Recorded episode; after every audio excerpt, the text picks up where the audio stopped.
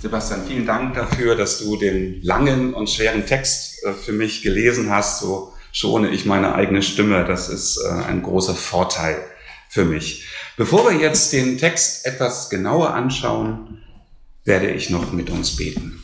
Himmlischer Vater, danke dafür, dass wir auch heute Morgen Gottesdienst feiern dürfen, so wie viele andere Christen in der ganzen Welt. Es ist ein Vorrecht, in der Gemeinschaft mit dir zu sein durch deinen Sohn Jesus Christus. Und wir danken dir dafür, dass du uns dein Wort sendest, dass dein Wort uns korrigiert und ermutigt, dass ein, dein Wort uns trifft, dass ein, dein Wort uns auch vorbereitet für die neue Woche, die wir zu deiner Ehre leben möchten. Wir danken dir dafür, dass du unter uns bist und uns hilfst zu reden und zu hören und zu verstehen. Amen. Während der E21-Konferenz in diesem Jahr, also 2018, war einer der Hauptredner D.A. Carson. Einige von Ihnen können, kennen ihn vielleicht aus irgendwelchen Internetvideos oder Büchern. Und das ist ein Mann, der hat eine unglaublich interessante Geschichte, ein, ein bedeutender evangelikaler Neutestamentler in Kanada geboren. Ähm, spricht also, ist also französischer Muttersprachler, äh, im französischen Teil Kanadas geboren, ähm, ist an einer Universität, die gar nicht so bibeltreu ist, wie wir vielleicht erwarten wollen, Professor für Neues Testament, arbeitet auf der einen Seite sehr akademisch und ist auf der anderen Seite jemand, der den Menschen zugewandt lebt und nebenbei zum Beispiel sehr gerne auf die Straße geht und äh, Straßenpredigen hält, Straßenpredigten hält für die Leute, die da irgendwo in der Fußgängerzone vorbeikommen. Und er sagte auf der Konferenz in Hamburg, dass er beobachtet, dass der gesellschaftliche Druck auf die Christen zunimmt, und zwar in äh, verschiedenen Ländern, gerade auch in der westlichen Welt. Das Interessante war für mich, dass er das nicht nur bedauert hat, sondern er sagte, er sieht darin auch eine Chance. Durch den öffentlichen Druck werde nämlich klar, wer wirklich zu Christus gehört und wer nicht. Diejenigen, die Jesus, ihrem König, folgen, die werden sich diesem Druck nicht anpassen, die werden nicht nachgeben, so wie sich die Welt das wünscht. Sie werden dafür Nachteile in Kauf nehmen, Sie tun das, weil sie wissen, wer Gott ist und weil sie keinem anderen Gott dienen wollen. Wir beschäftigen uns heute mit einem Text, der genau dieses Thema äh, aufarbeitet. Er zeigt uns, was für ein Segen, ein großer Segen auf dem bedingungslosen Vertrauen liegt und welcher großer Segen auf dem Gehorsam gegenüber Gott liegt. In der Geschichte über drei Männer im Feuerofen geht es um Menschen, die ihre Treue gegenüber Gott nicht an Bedingungen geknüpft hatten. Sie haben also nicht gesagt, Gott, wenn du das tust, dann werde ich glauben. Wenn du mich belohnst, wenn du mich gesund machst, dann werde ich dir vertrauen. Wenn du mich reich machst, dann werde ich dir gehorsam sein. Ihre Haltung war eine andere. Was auch immer geschieht, anderen Göttern werden wir uns nicht unterwerfen. Aber bevor wir dieses Thema genauer betrachten, wollen wir uns mal so langsam in das Buch Daniel hineinarbeiten und auch die Vorgeschichte ins Gedächtnis rufen. Daniel ist nämlich gar kein einfaches Buch. Es ist ja ein großer Prophet im Alten Testament, die Auslegung besonders von Kapitel 7 bis 12 hat die Gemüter vieler Menschen erhitzt. Ich weise nur mal auf den Begriff Endzeitmodelle hin. Ja, also wie genau wird das Ende der Tage ablaufen? Da spielen diese Kapitel 7 bis 12 eine große Rolle. Die Tatsache, dass ein Teil des Buches in Aramäisch verfasst ist, äh, verstört auch heute noch viele Leute.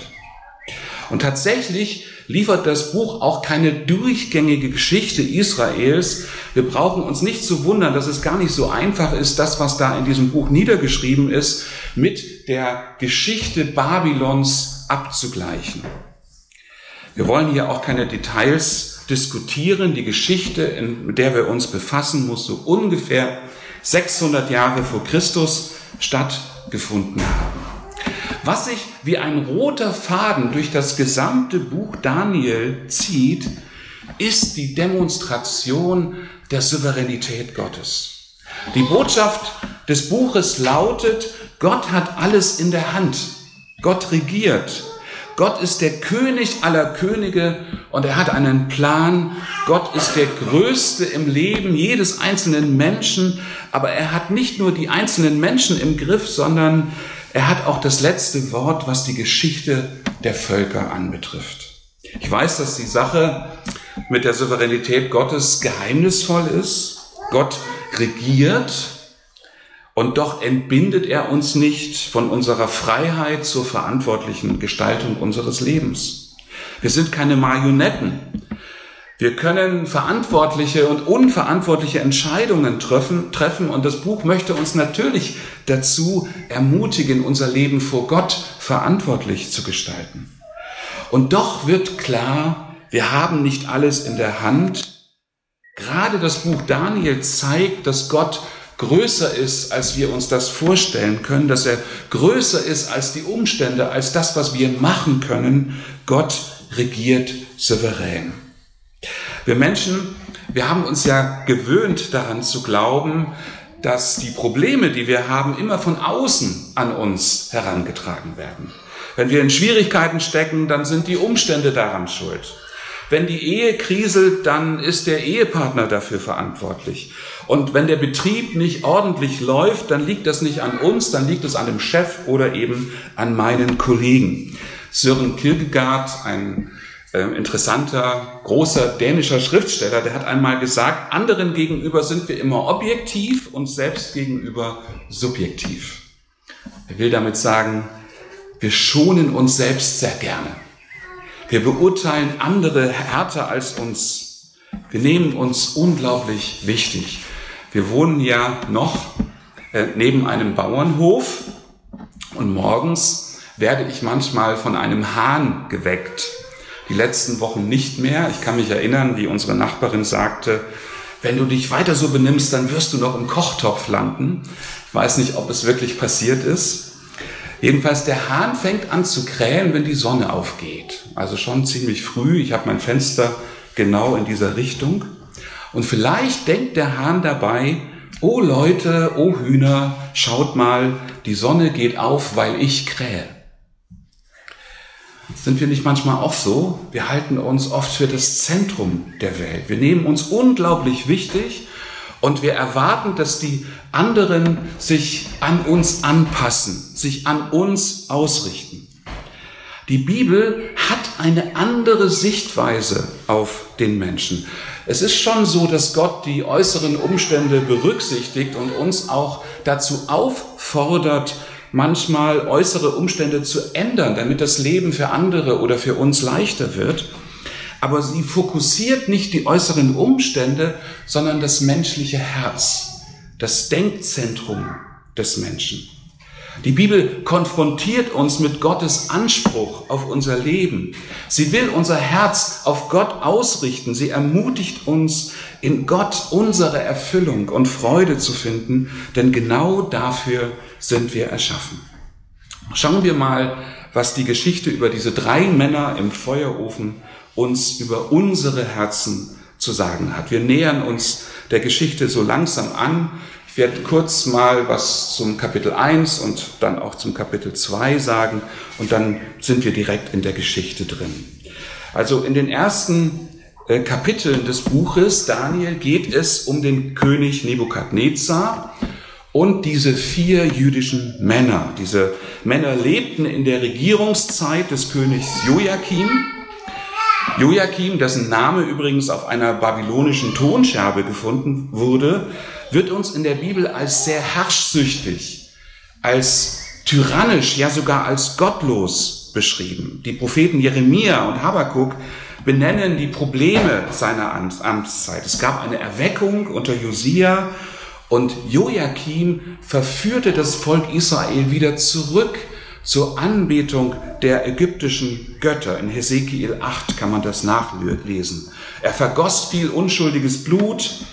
Er ließ den Propheten Uriah ermorden. Joachim kämpfte sogar gegen Jeremia, weil dieser ein Stachel in seinem Gewissen war. Er hat ihn auf seine Sünde aufmerksam gemacht und das konnte der König nicht ertragen. Und er hat sogar die Schriftrolle, also die Bibel sozusagen verbrannt, aus der Jeremia hat vorlesen lassen. Und Gott hat sich diesen Ungehorsam seines Volkes nicht gefallen lassen. Und wir lesen dann in Kapitel 2, äh, in Kapitel 1, Vers 2, und der Herr gab in seine Hand, und zwar in die Hand des Königs Nebukadnezars, Joachim, den König von Juda und einen Teil der Geräte aus dem Hause Gottes, die ließ er in das Land China bringen, in den Tempel seines Gottes, und tat die Geräte in die Schatzkammer seines Gottes. Ein Vers, in dem eine unglaubliche Tragik drin steckt. Wir können das gar nicht nachvollziehen, was das für das Volk Gottes damals bedeutet hat. Gott überließ die Juden und die Heiligtümer den Babyloniern. Das war eine unfassbare Demütigung, eine echte Katastrophe für das Volk Gottes ging nicht nur um die einzelnen Leute, es ging um die Ehre Gottes, um die Heiligtümer, die nun in fremden Tempeln wohnten. Und auch wenn das Volk den Gottesdienst nicht mehr besonders ernst genommen hatte, war das eine unfassbar schlimme Erfahrung. Es war der Beginn des babylonischen Exils, das Gott seinem Volk bei andauerndem Ungehorsam in Aussicht gestellt hatte. Es war ein Gericht Gottes. Gott gab sein Volk in die Hand eines fremden Herrschers, Nebukadnezar. Gott gebrauchte einen oder diesen babylonischen König, um seinem Volk zu zeigen, was Ungehorsam für Folgen hat. Und Nebukadnezar, der hatte also jetzt die Israeliten bezwungen, er hatte Jerusalem besetzt, das Exil vorbereitet, er herrschte über das Volk der Juden. Und was macht ein Besatzer in so einer Phase? Er versucht, das Beste aus diesem besetzten Gebiet herauszuholen. Und so war er unter anderem auf der Suche nach Leuten, die er in seinen Dienst nehmen konnte. Besonders sportliche, besonders intelligente junge Männer, die er ausbilden konnte für die Verwaltung seines Reiches. Wir lesen das in Vers 4. Junge Leute, die keine Gebrechen hatten, sondern schön, begabt, weise, klug und verständig waren, also fähig, an des Königs Hof zu dienen, die er, die er dann praktisch in seiner Sprache unterrichten ließ. Er fand vier Leute, die für diese Ausbildung geeignet waren. Daniel, Hanania, Michael und Asaria. Und er gab diesen oder er ließ diesen Leuten durch seinen Kämmerer neue Namen geben. Und diese Namen sollten widerspiegeln, dass sie jetzt zu Babylon gehörten, dass sie eine neue Identität zugesprochen bekommen haben. Belshazzar heißt so viel wie möge Bel, das ist ein Name für Marduk, den obersten Gott Babylons, sein Leben schützen. Shadrach, der Befehl des Akku, des sumerischen Mondgottes, Meschach, wer ist, was Akku ist, also dieser Gott, des, der Sumerer ist, und Abednego, ein Knecht des Nebo, ein Knecht des babylonischen Gottes. Wenn heute beispielsweise in Deutschland ähm, Muslime Christen werden, dann geben sie sich manchmal einen neuen Namen, um jetzt zum Ausdruck zu bringen, dass sie eine neue Identität bekommen haben. Das Ganze geschieht freiwillig hier ist es umgekehrt. Sie bekommen den neuen Namen aufgezwungen, um ihm klarzumachen, dass sie jetzt anderen Göttern zu dienen haben. Der Rest des ersten Kapitels beschreibt, dass diese vier Männer auch unter der fremden Herrschaft dem Anpassungsdruck widerstanden haben. Sie sollten wie der König kräftig ernährt werden, also viel Fleisch essen und guten Wein trinken. Und sie erkannten die Gefahr dieser Sache. Zum einen durften sie ja als Juden kein unreines Fleisch essen, so wie das bei den Babyloniern üblich war. Das Trinken von Wein war ihnen nicht verboten, aber sie wussten, wenn sie in einer Situation der äußersten Prüfung Alkohol genießen, dann konnte das sehr verführerisch sein. Und deshalb baten sie darum, sich von Gemüse ernähren zu dürfen. Und ihr Aufseher gab nach und sie wurden sehr stark und sie wurden klug. Gott schenkte den Männern Weisheit und Kenntnis für alles, was in der Schrift stand oder in den Schriften stand. Und sie, so heißt es dann, wurden zehnmal klüger als die eigenen Leute und sie lang, erlangten eine gewisse Beliebtheit bei dem König. Und eines Tages hatte Nebukadnezar dann einen Traum, der ihn sehr beunruhigte und der ihm den Schlaf raubte. Ihr kennt das, ne? manchmal hat man so Träume, äh, die sind irgendwie ganz furchtbar. Äh, da kann man, da wacht man dann auf und ist vielleicht auch schweißgebadet und man kann nicht mehr einschlafen. So ungefähr ging es dem dann auch, nur eben noch ein paar Mal schlimmer, als wir das kennen. Und der König war so erschrocken, dass er alle Zeichendeuter, alle Klugen und Zauberer aus seinem großen Reich zusammenrief und er ihnen befahl, den Traum zu deuten. Und zwar nicht äh, so in, im Sinne einer freudschen Trauminterpretation. Ne? Also, was weiß ich, das große, der große Baum, das ist deine, deine übermächtige Familie, die dich bedrängt oder so, da werden die Symbole gedeutet. Nein, er ging noch weiter. Er sagte, ich will nicht nur eine Traumdeutung, ich will, dass der, dass der Wahrsager, dass der Kluge mir selber erstmal erzählt, was ist das für ein Traum gewesen.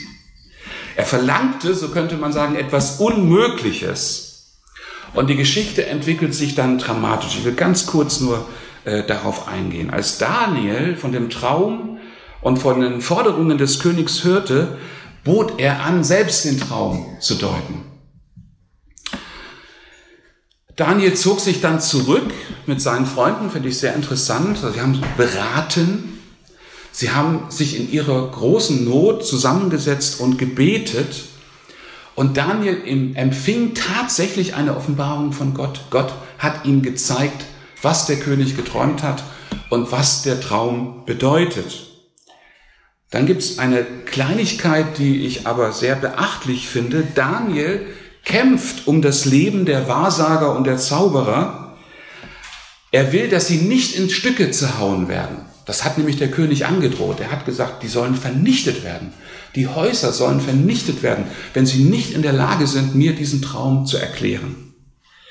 Es gibt einen Ägyptologen in Deutschland, der hatte jetzt äh, irgendwie 70. oder 80. Geburtstag der hat vor einigen Jahren mal im Spiegel ganz breit die These äh, vertreten, dass die monotheistischen Religionen, also insbesondere Judentum, äh, Christentum und dann auch Islam für die Gewalt in der Welt verantwortlich sind, weil sie nicht glauben wollen, dass es mehrere Wahrheiten, dass es mehrere Götter gibt.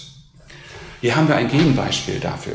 Daniel diente seinem Gott, von dem er wusste, das ist der einzige wahre Gott. Und er hat sich trotzdem für die Wahrsager und für die Zauberer eingesetzt und er hat ihnen sozusagen das Leben gerettet.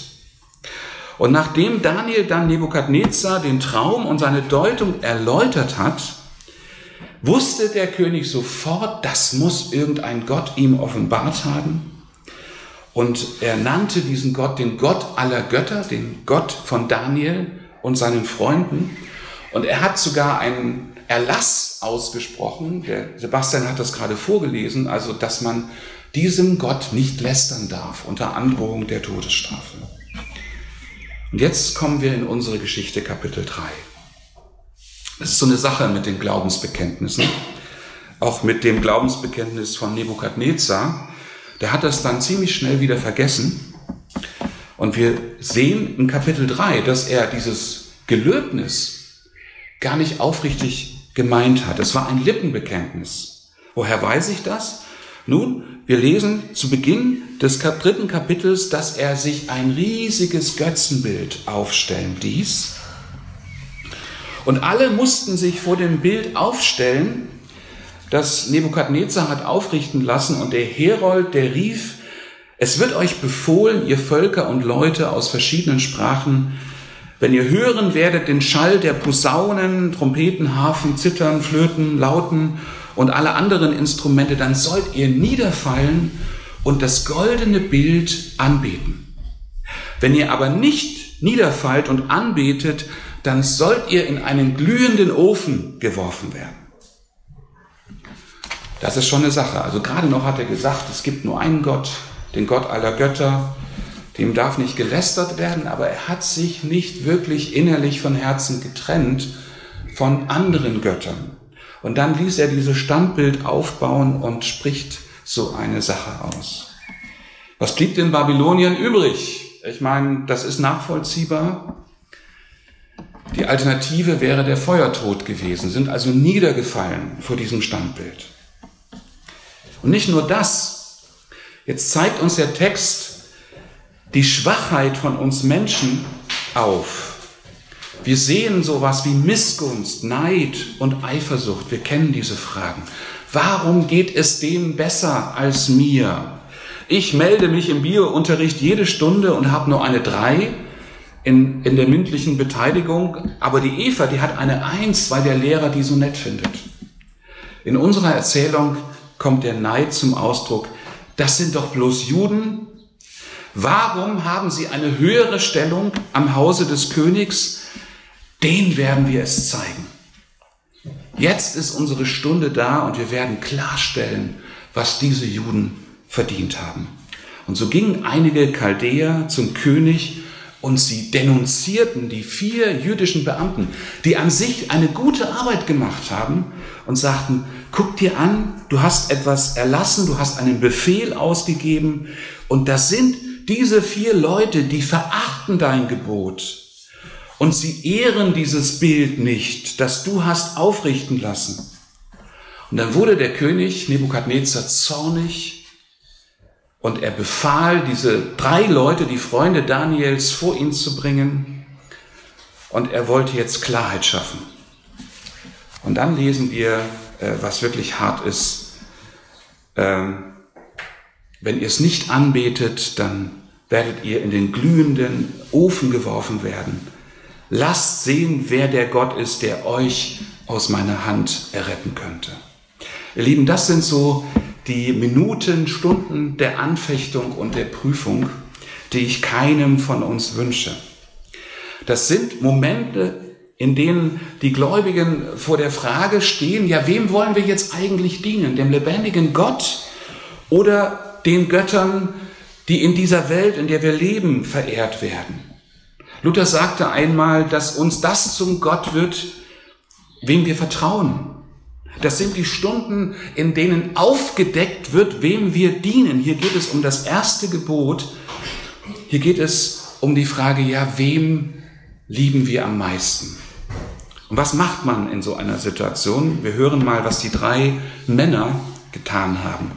Sie haben geantwortet auf den König, es ist nicht nötig, dass wir darauf antworten. Wenn unser Gott, den wir verehren, will, dann kann er uns erretten aus dem glühenden Ofen und aus deiner Hand, o oh König, kann er retten. Und wenn er es nicht tun will, so sollst du dennoch wissen, dass wir deinen Gott nicht ehren und das goldene Kalb oder das goldene Bild, das du hast aufrichten lassen, nicht anbeten wollen. Also wenn hier der, die drei Leute, die drei Freunde Daniels von menschlicher Weisheit geleitet worden wären, dann hätten sie zumindest irgendeine ausweichende Antwort gegeben. Aber was sie hier machen, war, dass sie eine ganz, ein ganz klares Statement abgegeben haben. Es ging ihnen nicht darum, an erster Stelle so zu handeln, dass es, dass es ihrem eigenen Leben nützlich ist, sondern sie widersprachen dem König, weil für sie gar keine Frage war, dass Gott tatsächlich existiert und es war für sie gar keine Frage, dass dieser Gott retten kann. Sie wussten aber nicht, ob er es wirklich will. Und sie haben Nebukadnezar damit klar gemacht, das geht gar nicht darum, ob unser Gott retten kann oder nicht. Gott ist durchaus in der Lage zu retten. Er ist wirklich da. Es ist ein lebendiger Gott. Er kann ganz anders handeln als eure Götter, die herumgetragen werden müssen. Und er ist Gott in Juda genauso wie in Babylon.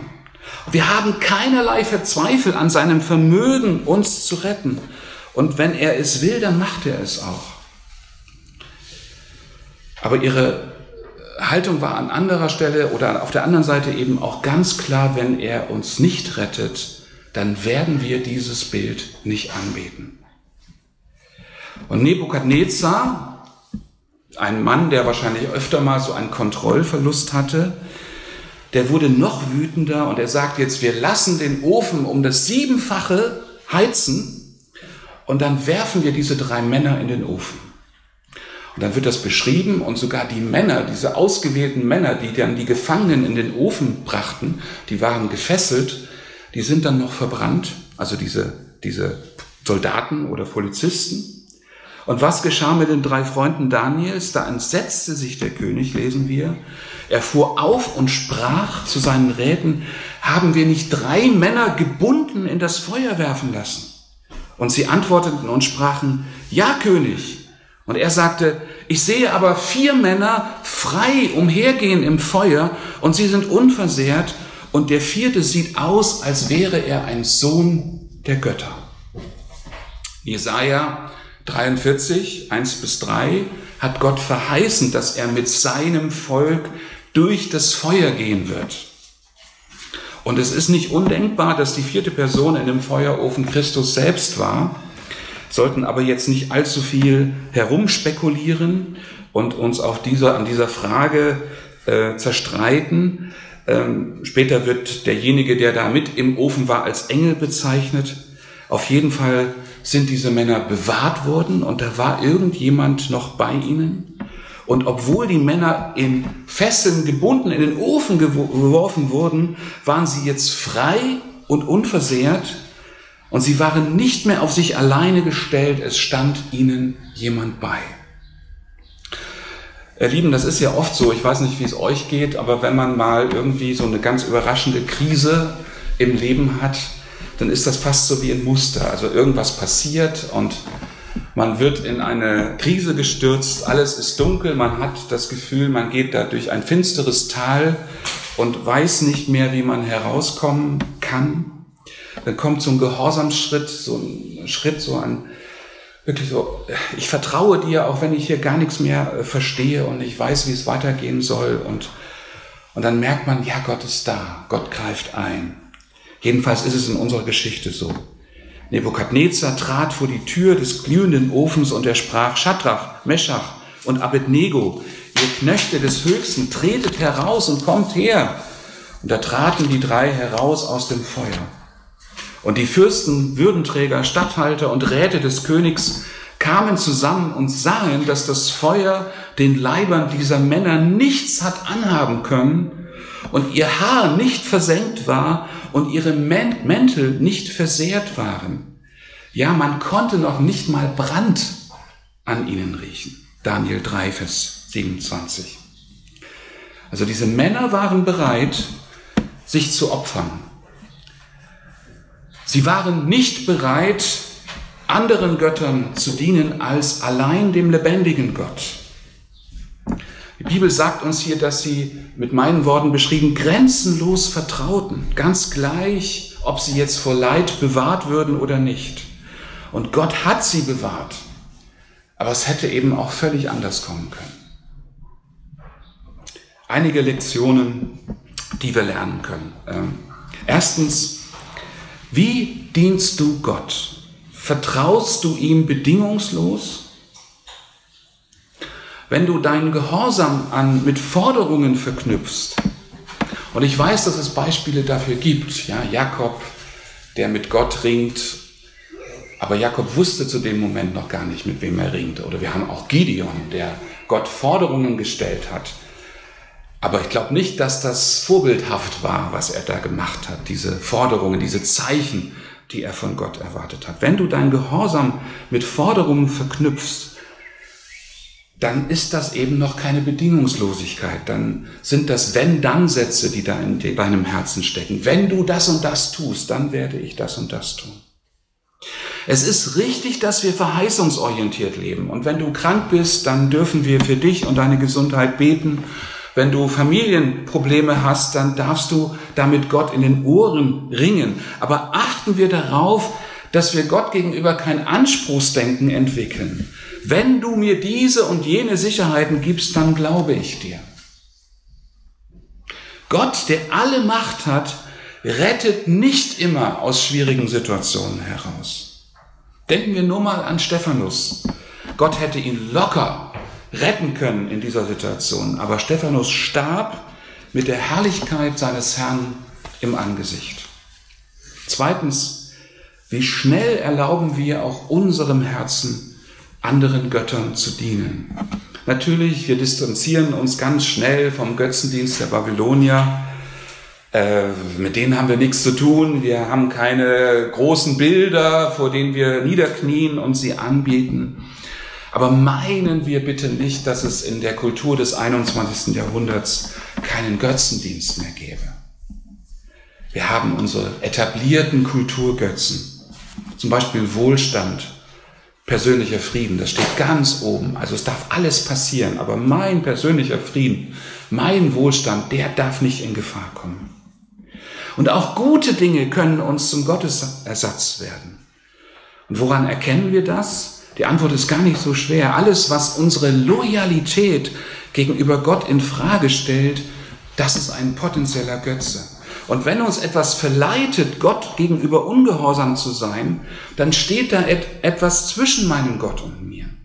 Und für die drei Männer war ganz klar, dass sie ihr Gewissen um keinen Preis an ihre Feinde verkaufen. Sie waren bereit, buchstäblich dafür durchs Feuer zu gehen. Drittens, mächtige Streiter für Christus, Männer und Frauen des Glaubens, werden nicht von heute auf morgen geboren, sondern sie wachsen langsam heran. Man wird kaum etwas, eine Aufgabe im Reich Gottes bekommen, wenn man sich in unbedeutenden kleinen Aufgaben nicht bewährt hat. Jesus greift das nochmal auf, diese Sache mit den kleinen Dingen, mit der Treue im Kleinen. Und wenn jemand nicht fähig ist, in kleineren Dingen treu zu sein, wie kann er dann im Feuerofen der Kultur des 21. Jahrhunderts sich bewähren?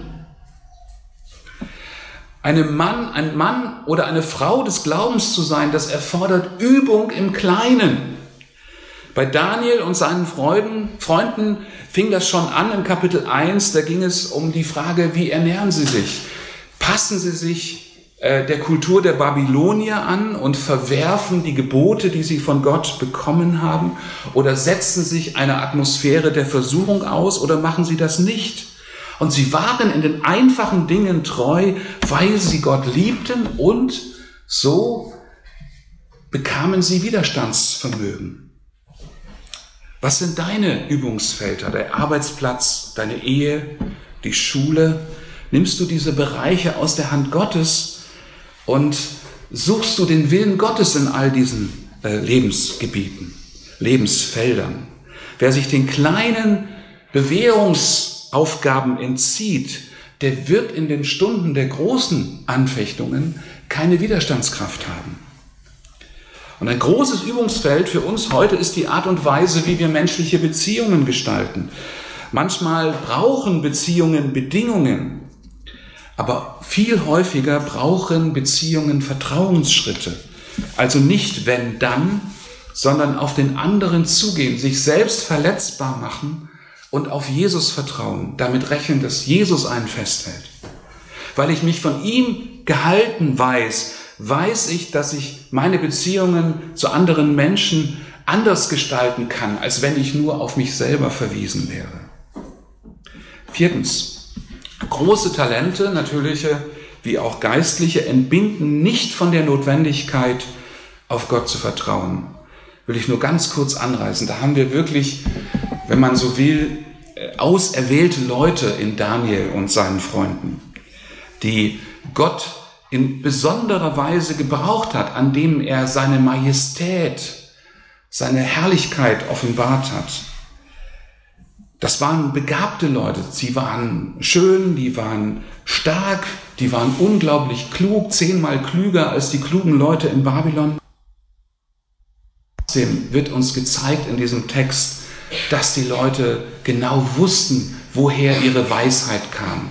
Dass sie eben nicht aus eigener Kraft heraus lebten, nicht aus eigener Kraft heraus klug oder siegreich unterwegs waren, sondern dass sie ganz auf Gott angewiesen waren und dass sie Gott brauchten. Der fünfte Punkt und damit auch der letzte, entweder oder. Wir finden in dieser Geschichte zwei Typen von Menschen. Nebukadnezar, der war hin und her gerissen. Einerseits merken wir ja, er wollte dem lebendigen Gott dienen und er hat auch ein Bekenntnis ausgesprochen und er hat das sogar verbindlich gemacht.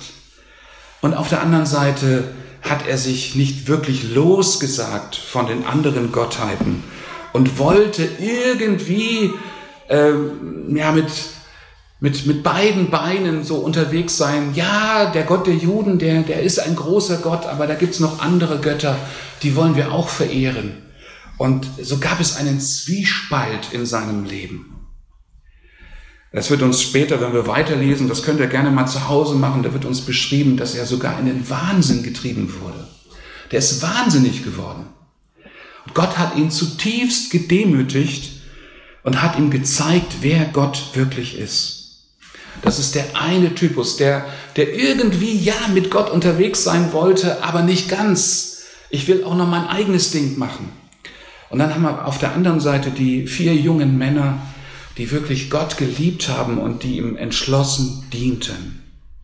Was bist du für ein Typ? Bist du der, der so wie Nebukadnezar irgendwie dabei sein möchte? Ja, ich möchte mit Gott unterwegs sein, aber irgendwie auch dein eigenes Leben leben möchtest, weil du Angst hast, irgendwas aufzugeben, irgendetwas zu verlieren?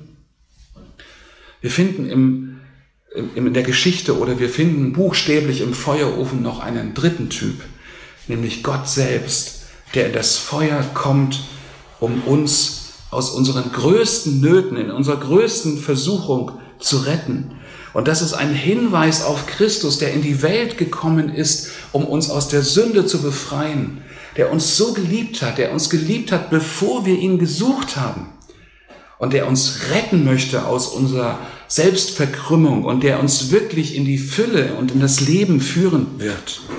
Kann es etwas Schöneres geben, als diesem Retter und diesem Herrn ganz zu dienen, so wie diese vier jungen Männer? Ich möchte uns den meines Erachtens wichtigsten Vers des Abschnittes äh, noch am Ende zusprechen, der uns ähm, eigentlich vor Augen malt, wie wir im 21. Jahrhundert in einer Welt, in der es einen Konsensus gibt, nämlich den Konsensus, es gibt diesen lebendigen einen Gott nicht, von dem die Bibel spricht. Wie können wir in dieser Welt, in diesem Feuerofen leben? Wie können wir in so einer Situation zurechtkommen, in der von uns Anpassung erwartet wird und wir trotzdem gehorsam sein möchten? Ich lese Daniel 3, 16 bis 17. Es ist nicht nötig, dass wir darauf antworten. Wenn unser Gott, den wir verehren, will, so kann er uns erretten aus dem glühenden Ofen. Und aus deiner Hand, o König, kann er erretten. Und wenn er es nicht tun will, so sollst du dennoch wissen, dass wir deinen Gott nicht ehren und das goldene Bild, das du hast aufrichten lassen, nicht anbeten wollen. Das möge unsere innere Herzensüberzeugung sein, auch wenn wir in die nächste Woche gehen. Ich bin mir ganz sicher, dass jeder von uns seine Herausforderungen äh, bewältigen muss. Amen.